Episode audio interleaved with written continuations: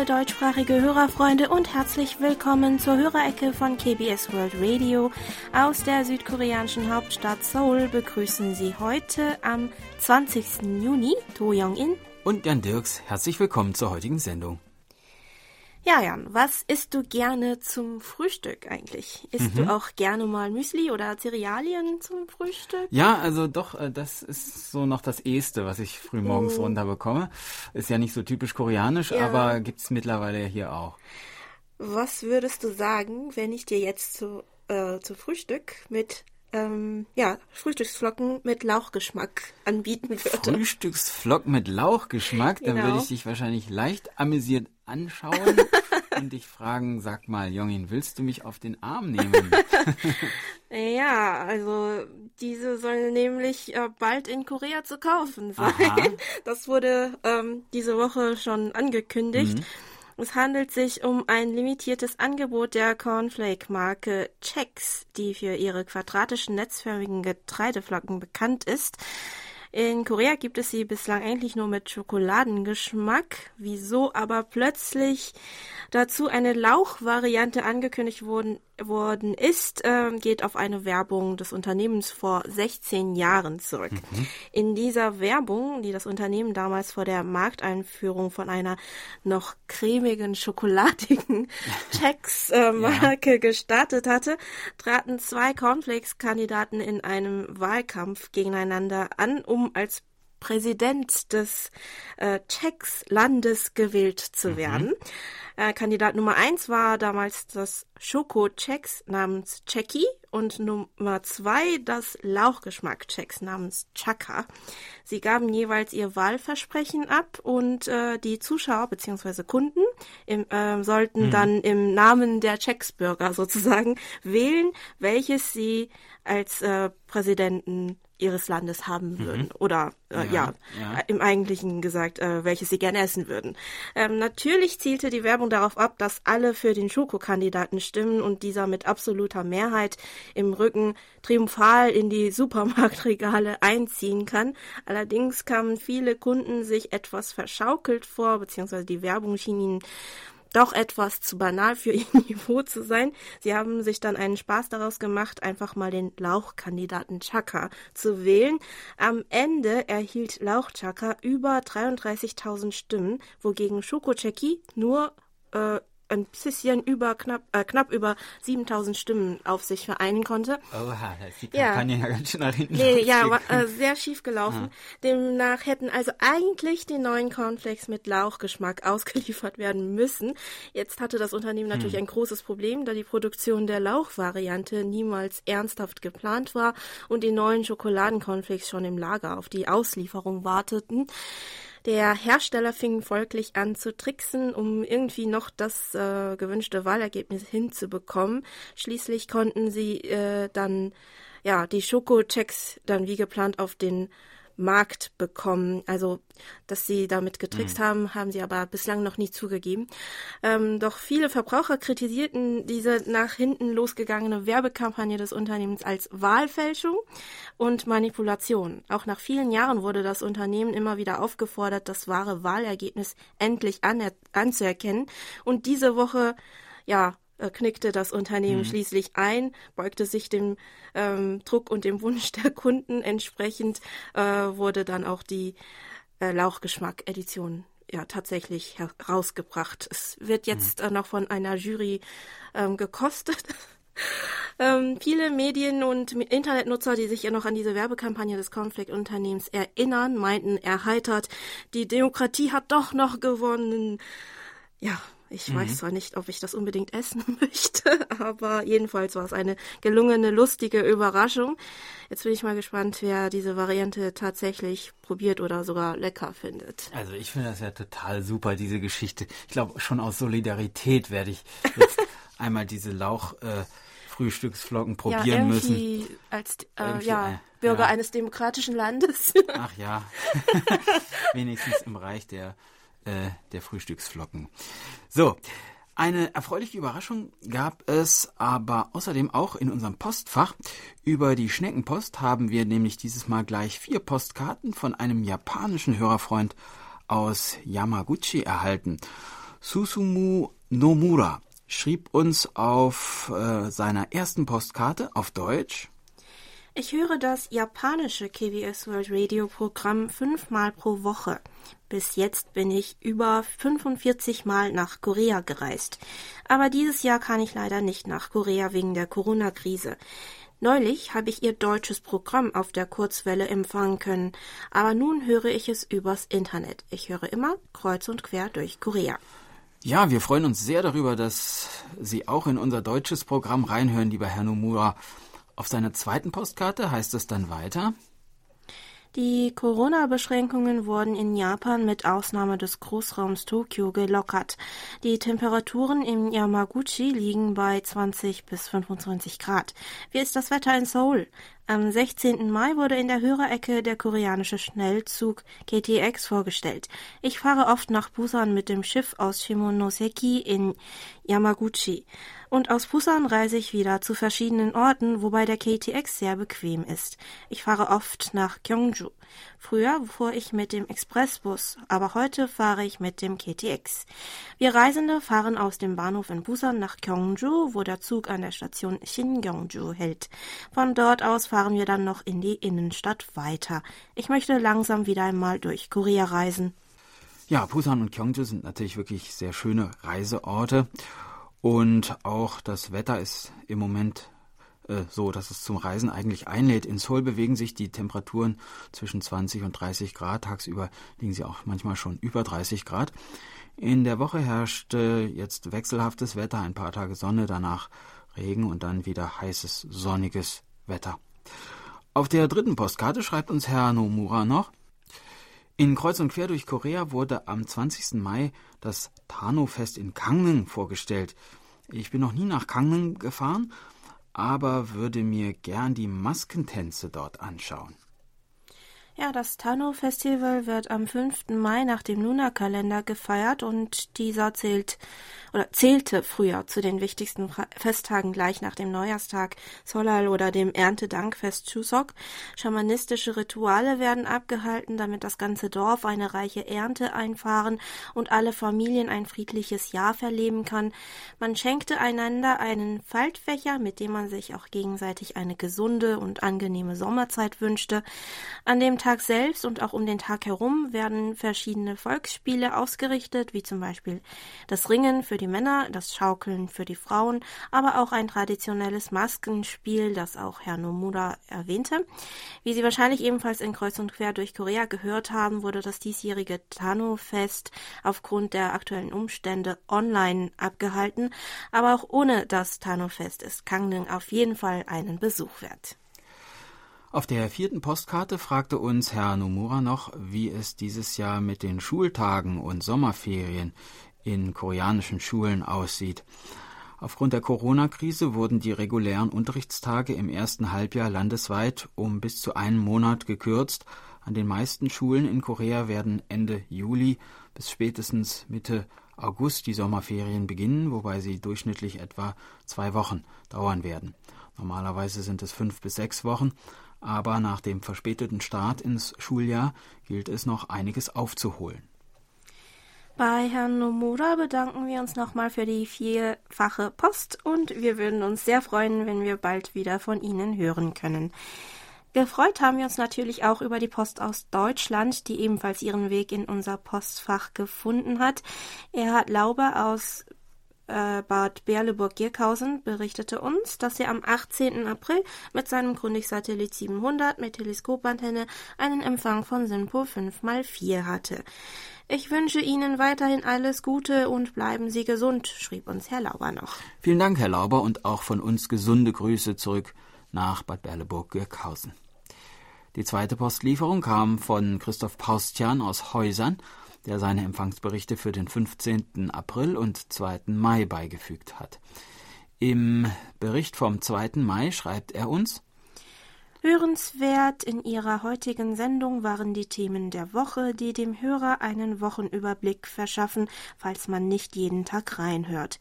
Der Höhepunkt war natürlich im heutigen Programm Ihre Hörerecke, wo sogar noch ein Postbrief von mir vom 7. März den Weg in Ihr Studio schaffte. Ja, wir hoffen, dass jetzt auch noch mehr Post von unseren Hörerfreunden heil bei uns ankommt. Jetzt geht's aber erstmal weiter mit der digitalen Post. Ralf Urbanczyk aus Eisleben berichtete über die Internetberichtsvordrucke, dass er uns mit seinem Grundig-Satellit 700 mit 10 Meter Langdrahtantenne vom 2. bis zum 4. Juni mit SINPO 5x4 gehört hat. Zu den Nachrichten über die Flugblattaktion gegen Nordkorea meinte Herr Urbanczyk, Schade, dass es wieder diese Flugblattaktionen von privaten Gruppen gegen Nordkorea gab. Können solche Aktionen denn wirklich nicht effektiv verhindert werden?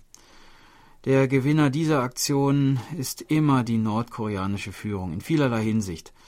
Das haben vergangene Aktionen wieder und wieder gezeigt. Immer wenn ich von solchen Aktionen höre, habe ich auch Angst, dass die nordkoreanische Führung derartige Aktionen mit militärischen Mitteln verhindern oder beantworten wird und dies Opfer unter Zivilisten und Soldaten im Süden fordert. Ja, die Flugblattaktion ist auch in Südkorea umstritten und mittlerweile wird auch härter dagegen durchgegriffen.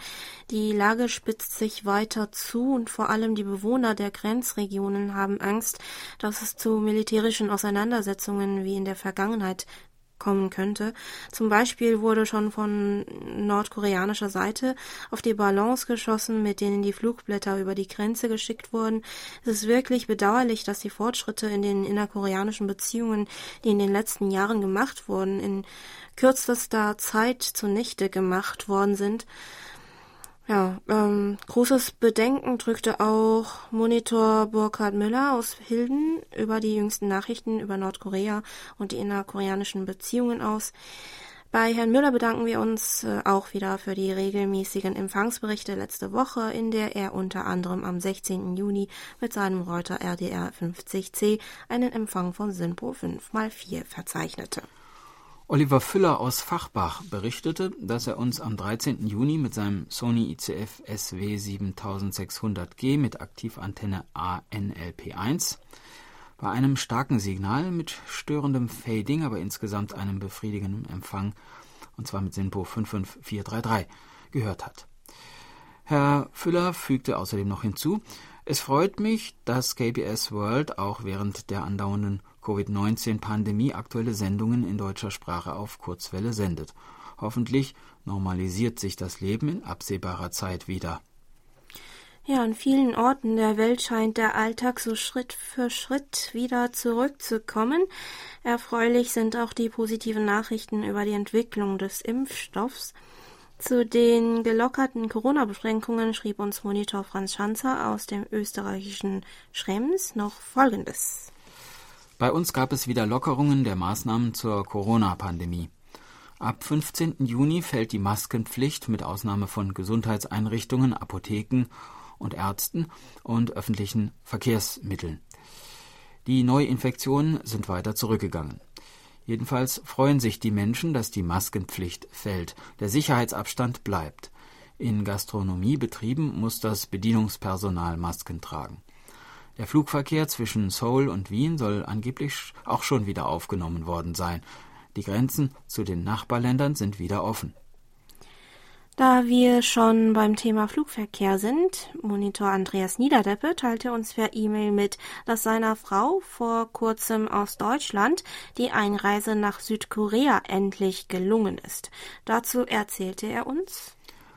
Meine Frau hat nach storniertem Lufthansa-Flug ihre Reise nach Incheon mit Asiana Airlines durchgeführt. Wohin? In die Quarantäne.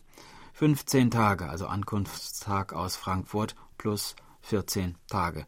Das Gesundheitsamt ruft mehrmals täglich in der Unterkunft in Seoul an. Zudem ist eine Mobiltelefon-App vorgeschrieben. Auf dem Smartphone wird mehrmals täglich mittels eines Roboters angerufen dann muss der Nutzer in Quarantäne eine bestimmte Ziffer zur Bestätigung seiner Anwesenheit drücken. Der Standort des Telefons wird den südkoreanischen Behörden übermittelt. Ich schicke Ihnen auch ein Bild der eisernen Ration für die ersten Tage in Korea, bis ein Lieferdienst individuelles Essen bringt. Kimchi darf als Grundnahrungsmittel natürlich nicht fehlen. Ja, im Bild konnten wir sehen, dass neben Kimchi noch Instantgerichte wie Instant-Nudeln, Reis, Tee, Snacks, Konserven, gesalzener Seetang für den Reis und auch so die sogenannten Meal Kits, in denen die erforderlichen Zutaten für das entsprechende Gericht fertig präpariert enthalten sind, zu diesem Paket zählen. Ein interessanter kurzer Einblick. Vielen Dank, Herr Niederdeppe. Wir hoffen, dass es, dass es Ihrer Frau gut geht und sie die restlichen Tage in der Quarantäne gut übersteht. Lebensmittel in Korea sind übrigens ein Thema, das auch mit einer Frage von Dejan Berndt aus Erlangen zusammenhängt.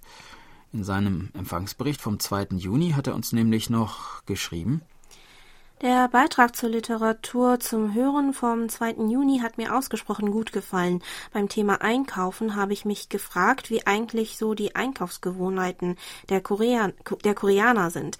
In Korea ist es doch ziemlich üblich, außer Haus zu essen. Wenn die Koreaner dann zu Hause kochen, kaufen sie dann eher für die ganze Woche ein oder sind die Koreaner eher Impulskäufer? Hier in Deutschland ist es ja üblich, zumeist am Wochenende einen Großeinkauf für die ganze Woche zu zu machen. Wie ist das in Korea? Ja, da kann man wohl sagen, dass das auch in Korea ähnlich ist. In Städten erledigt man dringendere Einkäufe in der Woche, auch gerne in den 24-Stunden-Läden in der Nähe der Wohnung, die ja mittlerweile auch äh, wirklich alles Mögliche verkaufen, nicht nur Snacks und Lebensmittel, sondern auch Büroartikel, Hygieneartikel, Unterwäsche und sogar Tierfutter. Dazu gibt es auch kleinere Supermärkte, die eigentlich alles im Angebot haben, manchmal aber etwas teurer sind. An den Wochenenden fahren dann viele zu den Hypermärkten und laden dort den Einkaufswagen voll.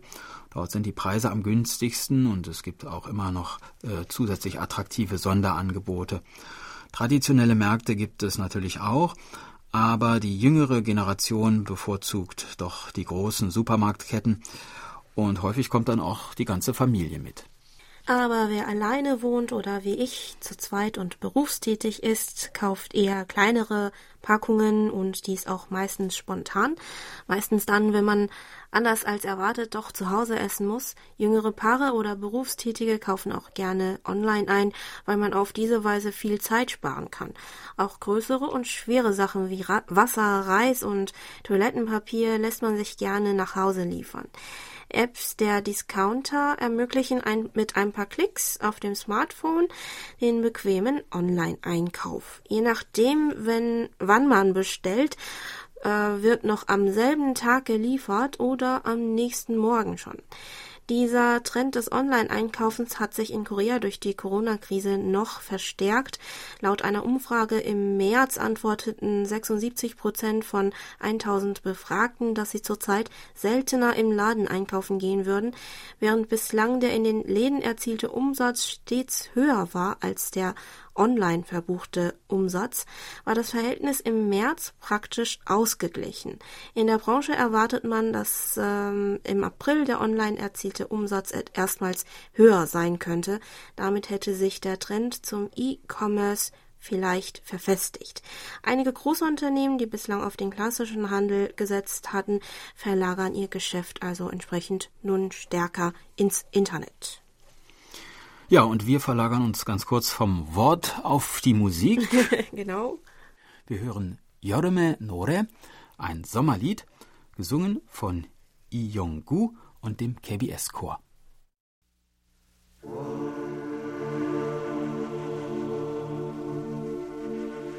Und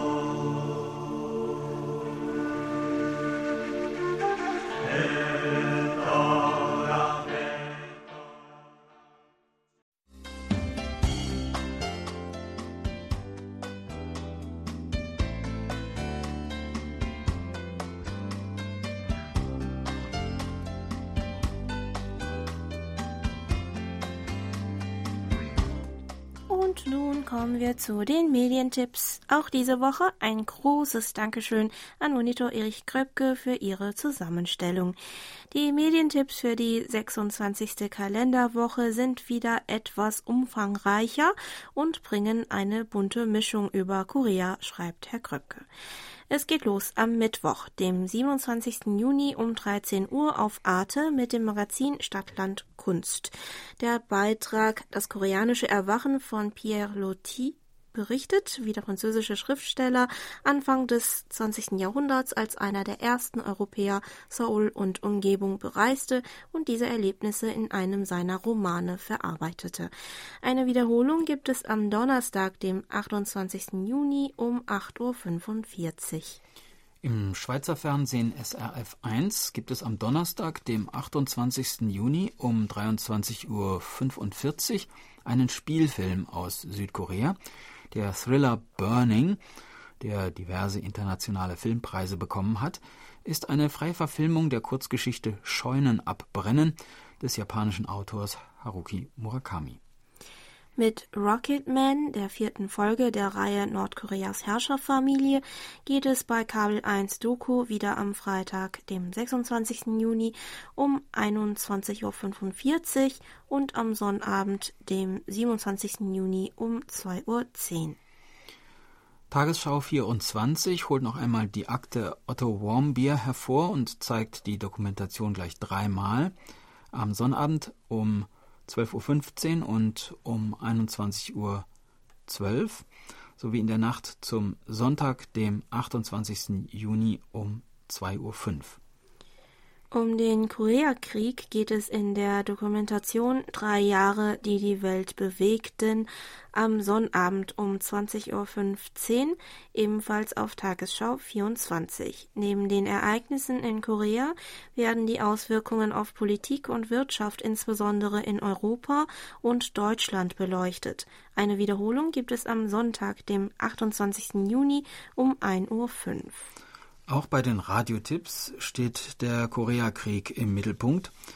Das Radiowissen auf Bayern 2 am Montag, dem 22. Juni um 9.05 Uhr nimmt die Themen der Dokumentation bei Tagesschau 24 auf und besteht aus den Beiträgen Der Koreakrieg, wie aus Brüdern Feinde wurden und Korea-Boom in Deutschland, Aufschwung dank Krieg. Und auch der österreichische Rundfunk beschäftigt sich mit, den, mit dem Koreakrieg. In der Reihe Betrifft Geschichte auf Ö1 gibt es von Montag, dem 22. Juni bis zum Freitag, dem 19. Juni jeweils um 17.55 Uhr einen 5-Minuten-Beitrag unter dem Sammeltitel Vor 70 Jahren begann der Koreakrieg. Das waren die Medientipps. Zum 70. Jahrestag des Koreakrieges am 25. Juni wird es übrigens auch äh, bei uns ein besonderes Hörangebot geben.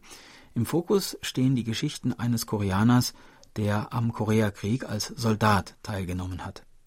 Seine Enkelin hat sein Tagebuch in Form von Memoiren veröffentlicht. In der Sendung werden Sie also auch hören können, wie sich der Koreakrieg auf drei Generationen einer koreanischen Familie über die Zeit ausgewirkt hat und welche Bedeutung er für sie hat. Zudem wird auf unserer Homepage auch eine Sonderseite unter dem Titel Koreakrieg und 70 Jahre Korea eingerichtet, die wahrscheinlich ab Mitte nächster Woche freigeschaltet wird. Dort werden Sie sich verschiedene schriftliche Beiträge sowie Bild- und Videomaterialien zu diesem Thema anschauen können. Ja, und wir hoffen natürlich, dass unser Angebot bei unseren Hörerfreunden auf breites Interesse stößt. Aber nun kommen wir zurück zur Post. Herr Kröpke hat uns übrigens noch zum Empfang vom 13. Juni einige Zeilen geschrieben, und zwar berichtete er uns, am letzten Sonnabend, also am 13. Juni, gab es offenbar eine Panne bei Channel 292.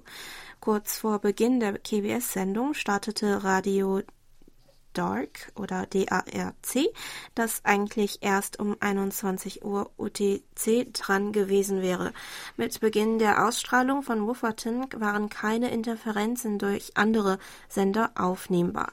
Der Sender ist so stark, dass er andere schwächere Sender vollkommen unterdrückt.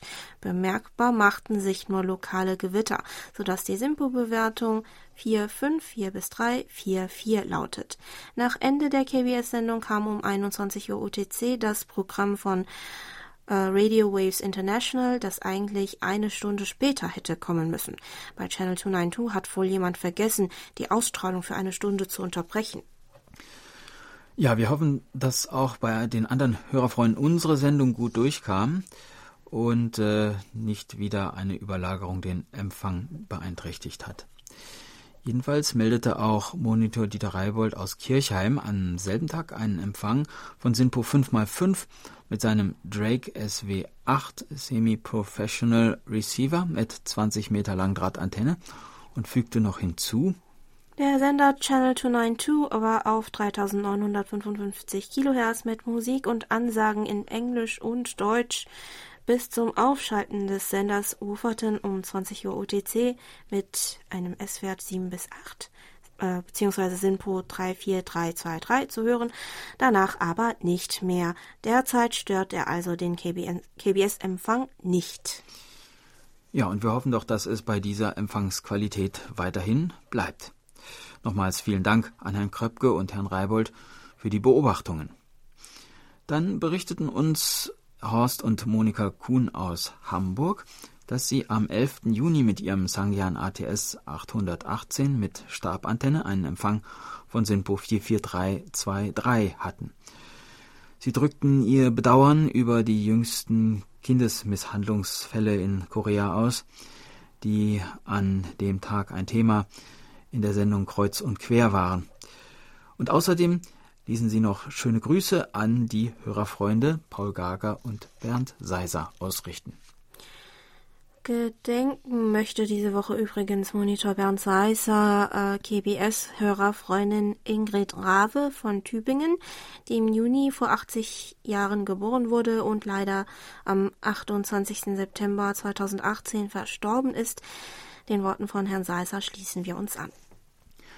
Über unsere German-Adresse berichtete dann Nuri Streichert aus Hildesheim, dass er uns auf der Kurzwelle am 13. und 14. Juni mit Sinpo 5x4 gehört hat.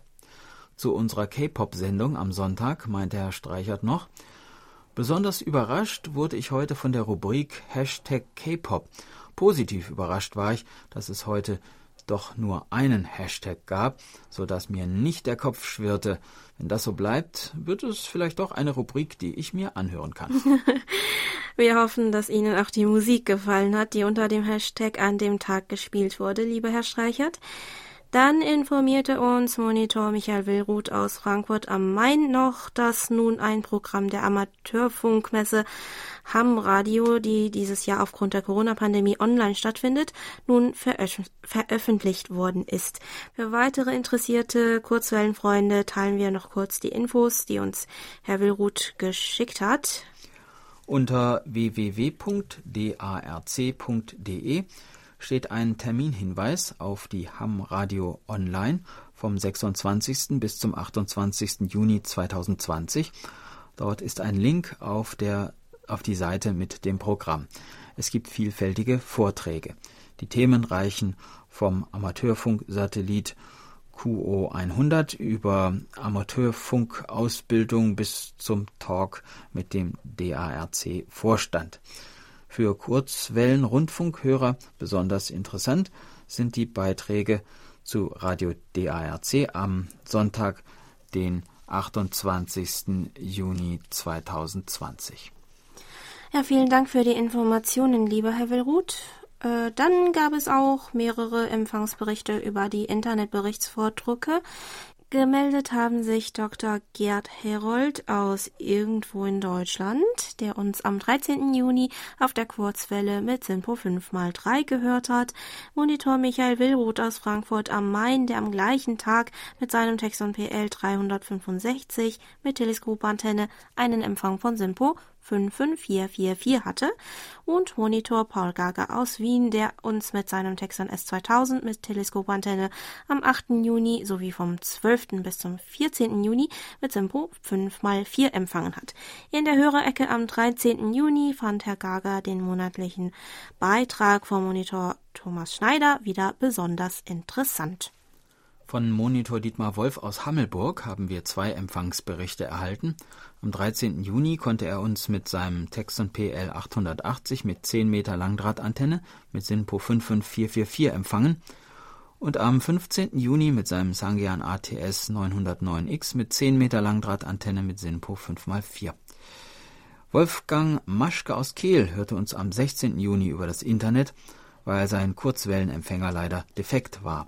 Zum Inhalt der Sendung schrieb uns Herr Maschke, dies war eine schöne und interessante Sendung, besonders der Beitrag über die Studiengebühren war sehr informativ.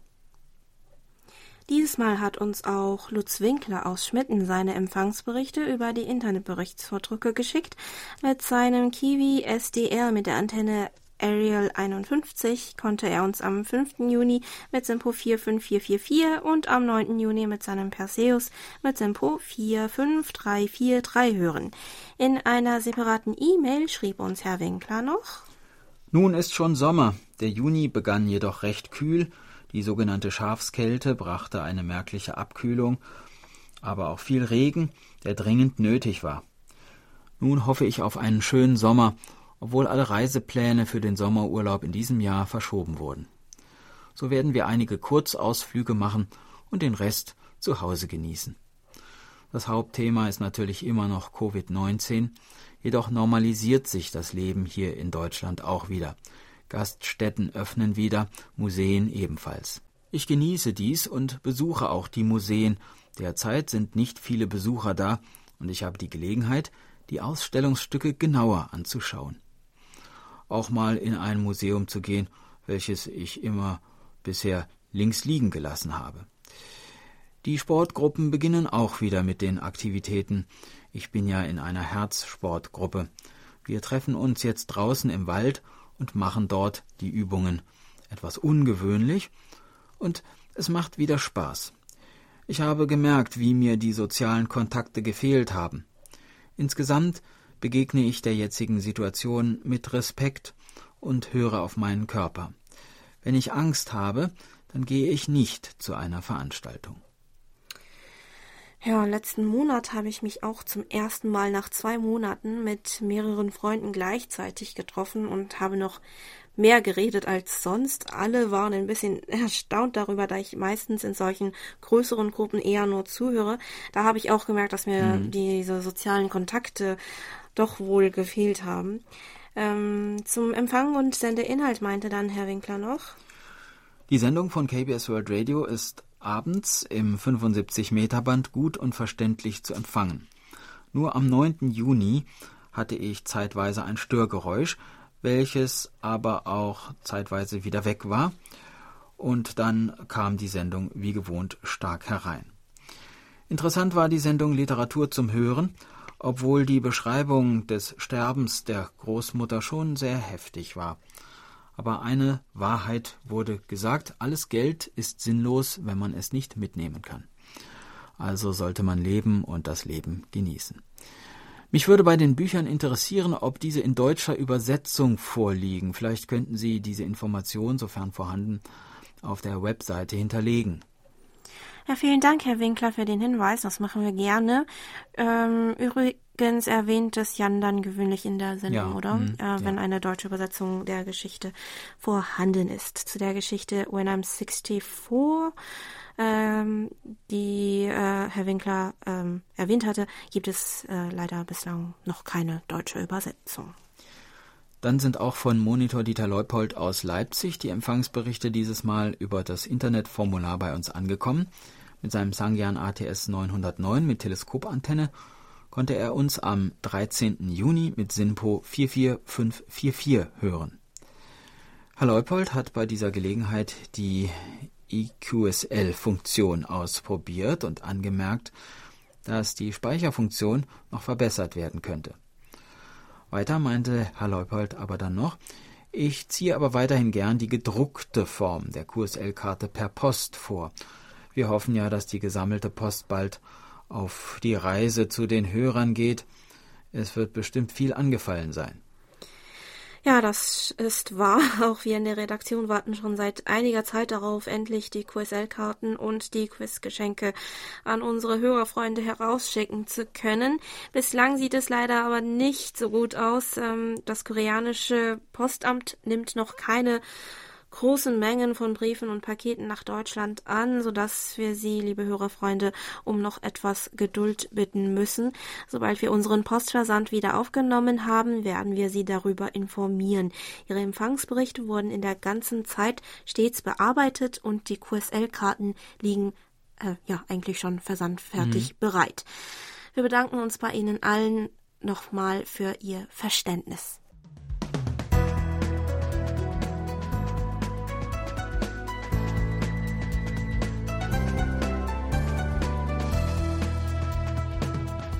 Sie hören KBS World Radio mit der Hörerecke.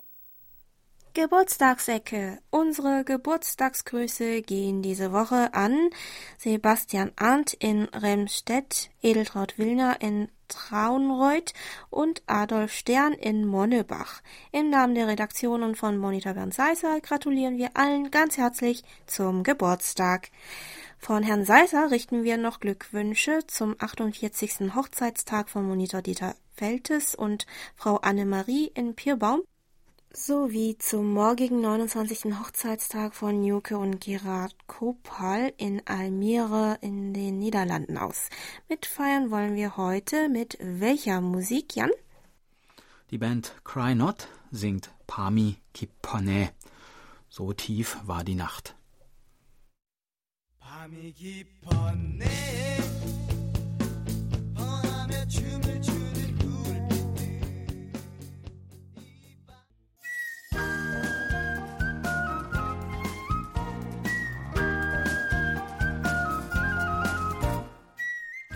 Schön hier.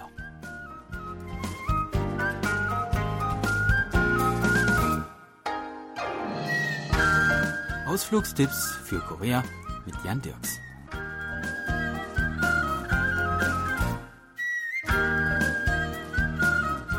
Es ist Sommer, es ist heiß. Wo fahren wir hin? Ans Meer. Wir erkunden die Südküste der Provinz Südjolla und machen uns auf in die Stadt Yosu. Rund 300.000 Einwohner zählend, Ort der Expo-Ausstellung 2012, die damals unter dem Motto Lebendiges Meer, lebendige Küste stattfand. Vor der zerklüfteten Küste von Yosu mit ihren unzähligen Buchten und Landzungen liegen insgesamt 317 Inseln, von denen 49 bewohnt sind. An dieser wunderschönen Küste, der Name der Stadt Yosu bedeutet nicht umsonst so viel wie schönes Wasser, kann man entlang wandern. Und zwar auf dem Kekka-Kil, der 2013 eingerichtet wurde, insgesamt 56 Kilometer lang ist und sich in vier Abschnitte unterteilt. Der Abschnitt, der am bequemsten zu gehen ist, ist der 7,8 Kilometer lange Pampata-Kil, der Nachtmeerweg, ein Rundwanderweg, der besonders am Abend und bei Nacht sehr stimmungsvoll ist. Und ihn haben wir für unseren heutigen Ausflug ausgewählt.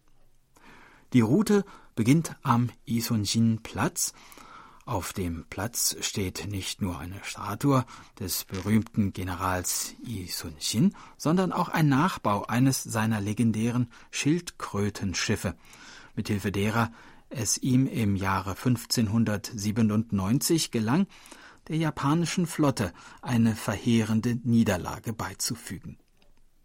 Das Schiff mit den charakteristischen Metallplanken auf der Oberseite und dem Drachenkopf am Bug kann auch von innen besichtigt werden.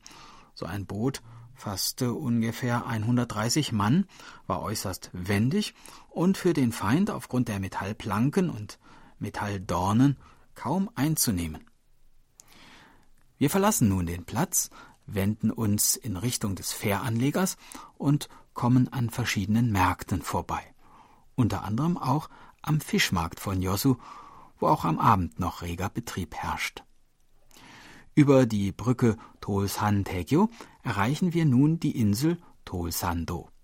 Vor uns liegt auf einem steilen Hügel der Tolsan Park. Über eine Holztreppe gelangen wir auf den Hügel und haben nun einen wunderbaren Blick über den nächtlichen Hafen und die sich im Wasser spiegelnden bunten Lichter der Stadt. Dieser Punkt gilt als einer der schönsten Aussichtspunkte von Yosu. Von hier aus sieht man auf der linken Seite die Brücke Tolsantegio funkeln und auf der rechten Seite mit der Brücke Korbuk-Sontegio im Hintergrund die Häsang-Seilbahn, die Seilbahn über dem Meer, in den Nachthimmel aufsteigen. Diese Seilbahn verbindet den Dolsan Park und den Chasan Park auf der anderen Seite über eine Länge von 1,5 Kilometern. Es ist die einzige Seilbahn Koreas, die über das Meer gespannt ist. Die Kabinen sind rundherum verglast, so dass man wirklich das Gefühl hat, durch die Luft zu fliegen.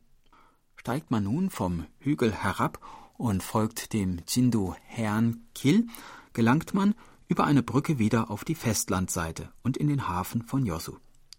Hier grüßt der Hamel-Leuchtturm, benannt nach dem niederländischen Seefahrer Hendrik Hamel, den es im 17. Jahrhundert nach Choson verschlug. Im Jahre 1653 strandete Hamel auf der Fahrt nach Japan mit seinem Schiff an der Küste der Insel Jeju-do und wurde gemeinsam mit seiner Mannschaft in die Hauptstadt Hanyang gebracht, wo er fast 14 Jahre lang blieb, bevor ihm schließlich die Flucht nach Japan und dann in die Heimat gelang, wo er als erster Europäer überhaupt vom Königreich Korea berichtete. Und hier in Yosu, an genau der Stelle, von wo aus er Korea wieder verließ, steht heute der nach ihm benannte Leuchtturm. Der letzte rötliche Streifen am Horizont ist verschwunden, die Nacht ist über das Meer gekommen und unser Spaziergang um den Hafen von Yosu endet dort, wo er begann, am Platz des Generals Yi Sun Shin. Doch es gibt noch mehr in Yosu zu sehen und das wollen wir uns nächste Woche gemeinsam anschauen. Ich würde mich freuen, wenn Sie auch dann wieder dabei sind. Tschüss und bis dann, sagt Jan Dirks.